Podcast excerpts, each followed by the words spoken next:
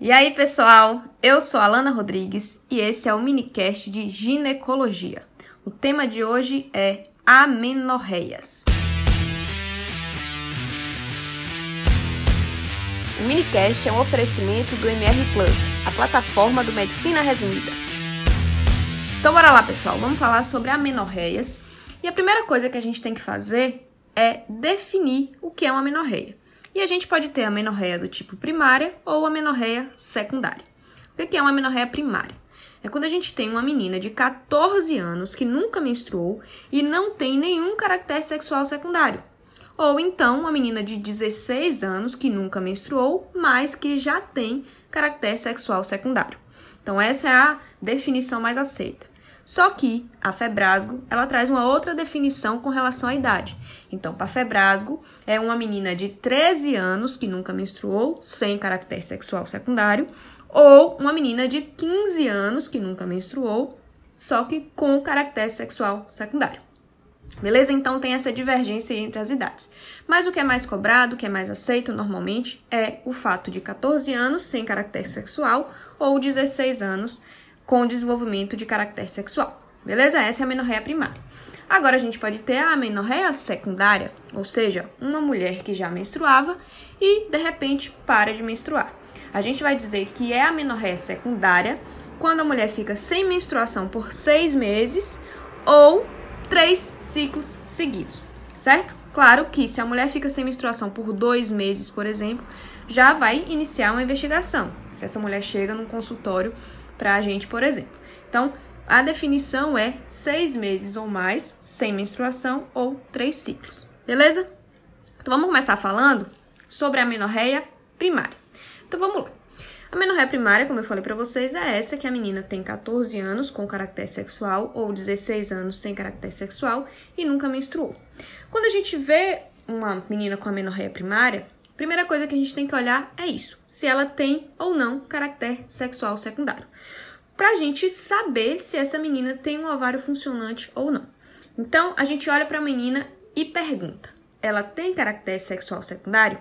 Se a resposta for não, a gente tem que saber por que, que ela não está produzindo os hormônios sexuais, estrogênio e progesterona. Então a gente vai dosar o LH e o FSH, que são as gonadotrofinas, para saber se o problema é no ovário ou se o problema é central, se é o hipotálamo ou a hipófise que não estão liberando os hormônios estimuladores. Então, não, temos uma menina que não tem caractere sexual secundário. Vamos dosar LH e FSH.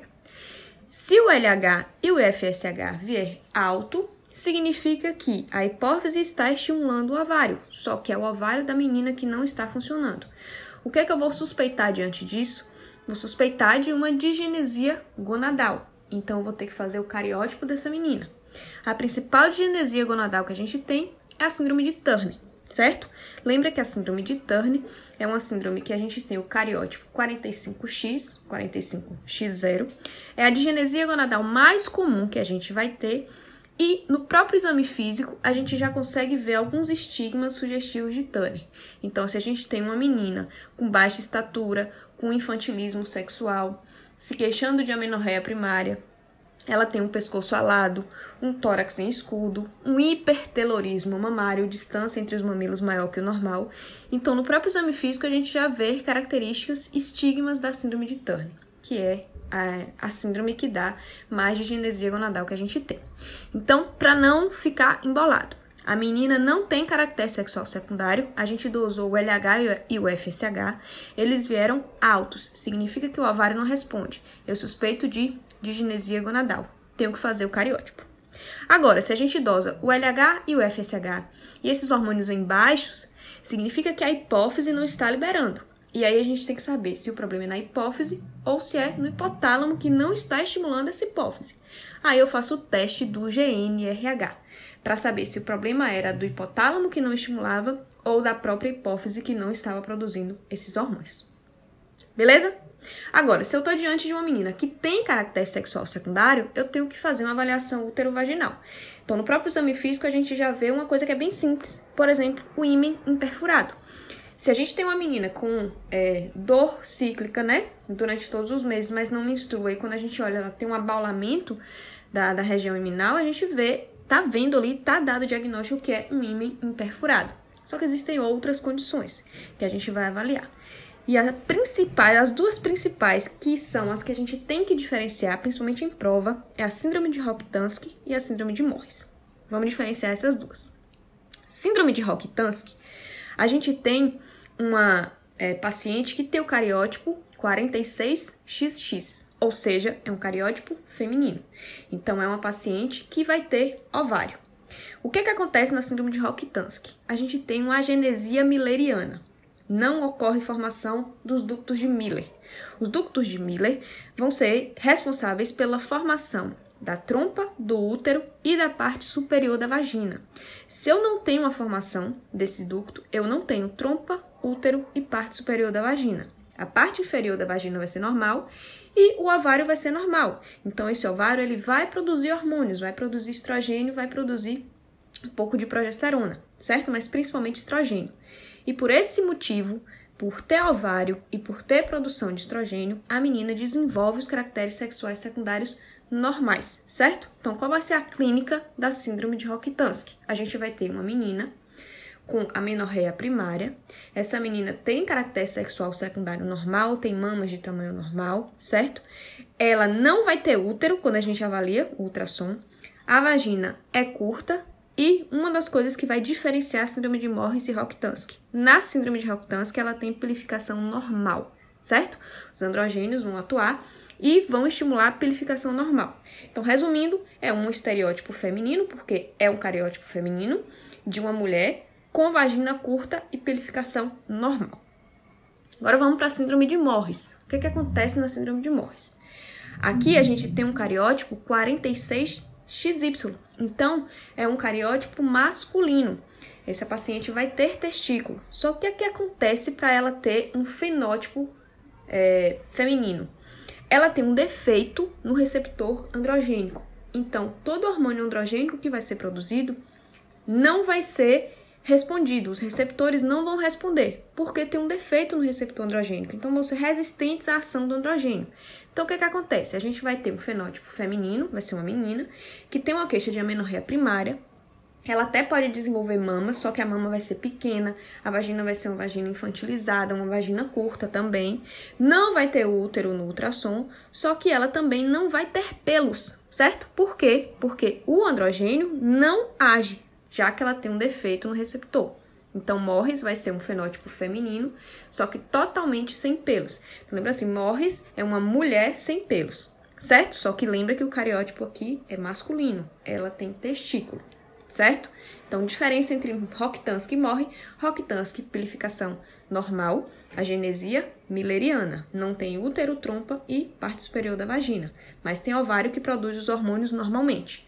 Morris é um defeito no receptor de androgênio, é um cariótipo masculino, tem testículos, só que não responde aos androgênios, portanto, vai ser uma menorreia primária com mama pequena, não tem útero, vagina curta e principalmente não tem pelo. Certo? Então, isso é a menorreia primária. Vamos agora falar sobre a menorreia secundária, como que a gente vai dar início à investigação da menorreia secundária. Então, a menorreia secundária é aquela mulher que menstruava e de repente para de menstruar. Ela fica, por definição, seis meses ou três ciclos sem menstruar. Mas, claro, que a gente já começa a investigação na prática muito antes disso, certo? Quando a gente tem uma mulher que menstruava e de repente para de menstruar, primeira coisa que a gente tem que pensar é gestação. Então, o primeiro passo que a gente tem que fazer é justamente excluir gestação. Então, a gente solicita um beta-HCG. Excluída a gestação, a gente vai para o segundo passo, que é excluir é, presença de um hipotireoidismo ou de uma hiperprolactinemia. Então a gente dosa o TSH e a gente dosa a prolactina, já dosa tudo junto. Por quê? O hipotireoidismo pode ser causa de hiperprolactinemia. Então, se a gente vê que a paciente tem hipotireoidismo, a gente trata o hipotireoidismo e, por consequência, já melhora a hiperprolactinemia, certo? Então, pode ser o hipotireoidismo. E essa hiperprolactinemia, ela pode ser de origem de um tumor, né? Pode ser um prolactinoma, ou pode ser de origem medicamentosa. Geralmente, quando uma prova, por exemplo, quer fazer você pensar em prolactinoma, ela vai te dar algumas outras informações. Presença de cefaleia, presença de diplopia, uma prolactina que vai estar bem elevada, normalmente acima de 100, acima de 150, certo? E o diagnóstico vai ser dado pela ressonância nuclear magnética da célula túrcica. E aí a gente vai fazer o tratamento com um agonista da dopamina. Lembra que a dopamina, ela inibe a prolactina. Então, se a gente tem um quadro de hiperprolactinemia, o tratamento vai ser com uma droga que faz a mesma ação da dopamina, que é justamente inibir a prolactina. Então, pode ser usada a cabergolina, certo?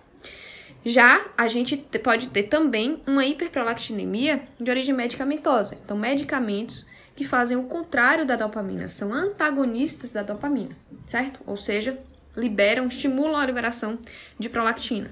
A gente pode ter como exemplo a metoclopramida, alguns neurolépticos, antidepressivo tricíclico, ranitidina, que é um inibidor do receptor H2, certo? Lembra que muitas vezes em prova tem uma mulher que está usando ranitidina para um quadro de é, doença do refluxo, por exemplo, e cursa com a menorreia. Essa ranitidina pode estar causando uma hiperprolactinemia medicamentosa, então fica ligado. E anticoncepcional oral também pode provocar certo?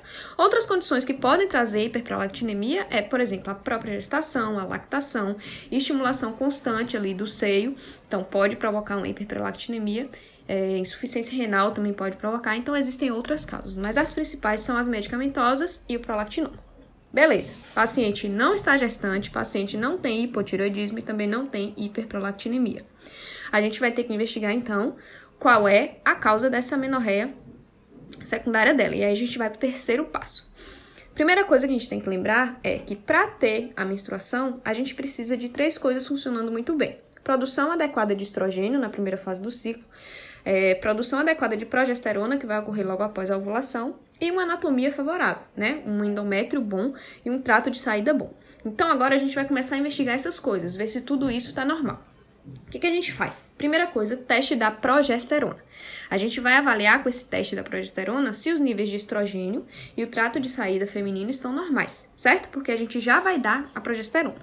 Então a gente faz uma dose né, da, da, hidroxi, da metilhidroxiprogesterona, faz 10 miligramas de 5 a 10 dias e depois avalia se houve sangramento ou não. Se houve sangramento, significa que o que estava faltando era a progesterona. Então a gente está diante de uma mulher que não ovula, está diante de uma mulher com anovulação. E aí a principal hipótese diagnóstica é SOP, Síndrome dos Ovários Policísticos, que vai ser tema de outro minicast, certo? Então houve sangramento, faltava era a progesterona que a gente estava dando. Agora, não houve sangramento. Não houve sangramento por quê? Porque está faltando estrogênio, porque a anatomia não está boa, ou seja, tem alguma lesão de endométrio, tem alguma obstrução ao fluxo, aí a gente tem que prosseguir a investigação. Como é que a gente prossegue a investigação? Vamos dar agora o estrogênio e a progesterona, porque aí a gente vê se era realmente o estrogênio que faltava ou se realmente é uma lesão endometrial, por exemplo.